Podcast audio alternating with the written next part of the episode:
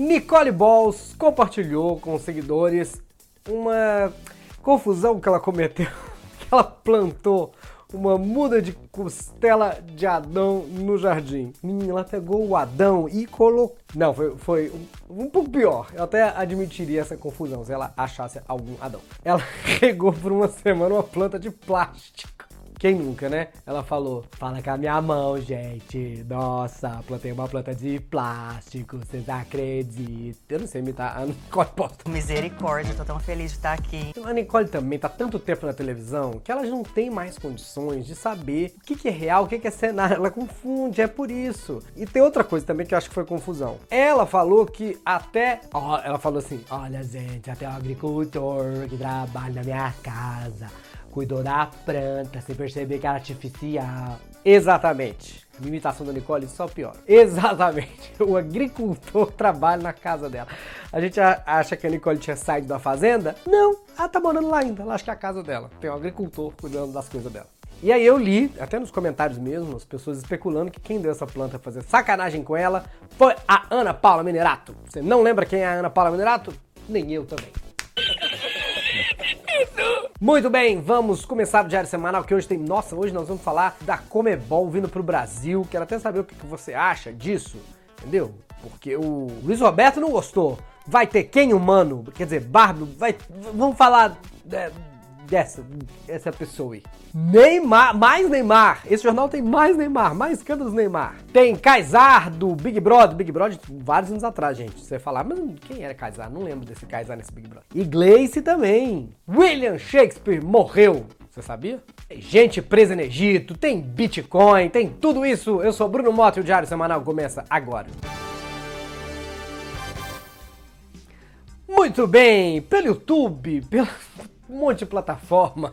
É podcast, é Cost TV. Nós estamos começando mais um diário semanal. Se você puder, considere ser sócio por apenas R$ 7,90 por mês. Você assiste o boletim de política exclusivo, bate-papo com sócios, grupo secreto, comentamos a pauta e tudo mais. Clica aí embaixo, seja membro.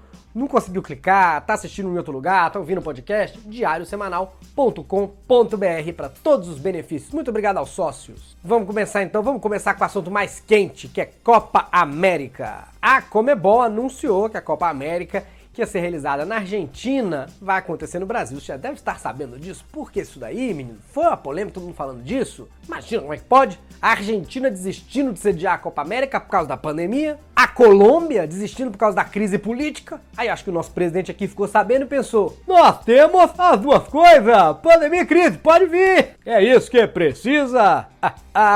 Você vê o prestígio do Brasil? Resolveram fazer uma Copa América pirata e não foi no Paraguai. Ou então, alguém da Comebol ainda acha que é em Buenos Aires a Copa. Só falou, como assim? Buenos Aires não é de Brasil? Aliás, eu fico na dúvida se eu chamo de Copa América ou Cova América. Que é o tipo de caso quando alguém me pergunta, vai torcer para quem? Pra desistirem, gente! Quem foi essa ideia? Inclusive, Luiz Roberto ficou chateadíssimo. Estou com ele! Momento apoteótico dessa porcaria dessa competição. E todo mundo ficou um pouco curioso. Será que fosse da Globo ele estaria reclamando? Não sabemos! Porque se não, você sabe, a Copa América é no SBT. É. E, e, não sei se é porque o Silvio Santos é louco, deve mudar um pouco as regras dessa Copa América também. É. É, tá bom. Se em vez do juiz quem mostrar o cartão vermelho for a autoridade sanitária, entramos de novo na fase vermelha. Aí o pessoal vai para casa jogar em home office. A Copa América vai ser disputada no FIFA. E essa Copa América, é, não sei se casa do, do ânimo dos jogadores, vai, vai ter muita falta. Falta vacina, falta leito, falta oxigênio, falta logística, falta lógica. Pela primeira vez, a Copa América não vai ter fase de mata-mata, é fase do morre-morre. A Comebol defendeu a decisão deles, dizendo que as partidas vão ocorrer sem público e as delegações vão ser vacinadas. Ou seja, é só pra esfregar na nossa cara que a Comebol entende mais de saúde pública que o Ministério da Saúde. Você achou que o 7x1 foi traumático? Quem ia imaginar que o placar agora ia ser Covid-19 Brasil zero? Essa é pro Papa que falou que o Brasil não tem mais jeito, porque tem muita cachaça e pouco coração. A parte não ter jeito tá certo. Esqueceu de falar do futebol também. Eu confesso uma coisa que até você que tá aqui sempre já sabe. Não entendo nada de futebol. Nunca entendi a regra do impedimento. Agora menos ainda. Em plena pandemia, não era pra alguém ter impedido de ter Copa América? E se já não bastasse, essa notícia leva a gente a mais uma batalha de trocadilhos. Qual o pior?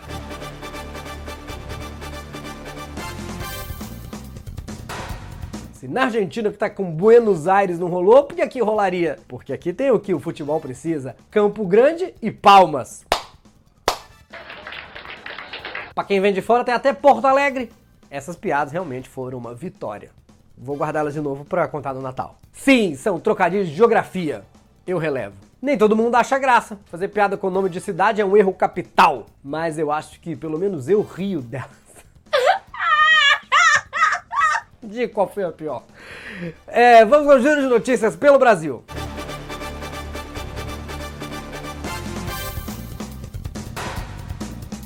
Jéssica Alves, que ficou conhecida internacionalmente como Ken Humano, agora mudou de gênero, fez outra cirurgia para colocar prótese de silicone de um litro e meio e falou que o próximo destino é a revista Playboy. Devia ser a revista Ken, porque essa pessoa mudou de sexo e mesmo assim a gente fica se perguntando, mas quem? Como assim era aquele para Playboy? A revista foi encerrada em 2017. Eu acho que ela tá um pouco atrasada. Se a intenção dela é a revista Playboy, é mais fácil virar PM na área nobre da cidade. é, revistar Playboy.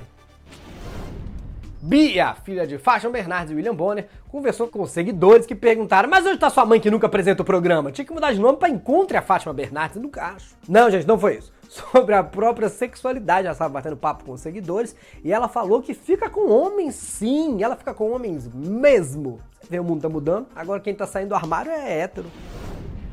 Vitor Sorrentino foi preso assediando uma vendedora no Egito. Ele é médico, youtuber, sei lá, e aí publicou um vídeo nas redes sociais fazendo comentários sexuais comprando papiro. Ficou falando coisa, elas gostam bem duro, bem duro. A moça ficou rindo, não entendeu nada, mas aí o vídeo circulou, as autoridades receberam a denúncia e aí ele pediu desculpas pelo papirão, é, pelo papelão.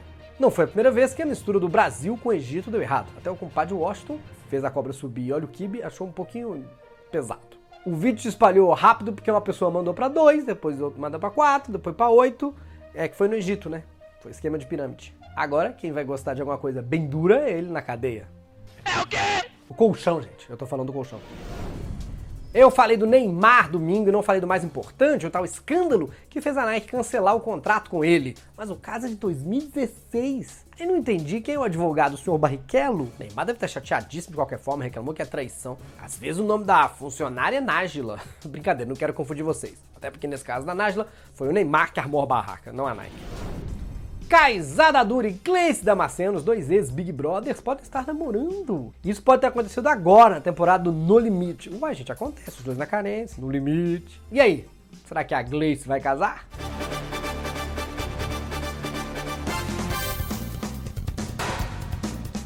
Internacional. William Shakespeare, uma homenagem ao autor mais conhecido do mundo, era também o nome do primeiro vacinado de Covid na Inglaterra. Só que ele morreu essa semana. Não foi de Covid, mas morreu. Mas uma apresentadora argentina resolveu achar que quem tinha morrido era o William Shakespeare original. Se comoveu, menino. Agradeceu as peças dele, inclusive aquela maravilhosa. O cara fala: Covid or not Covid?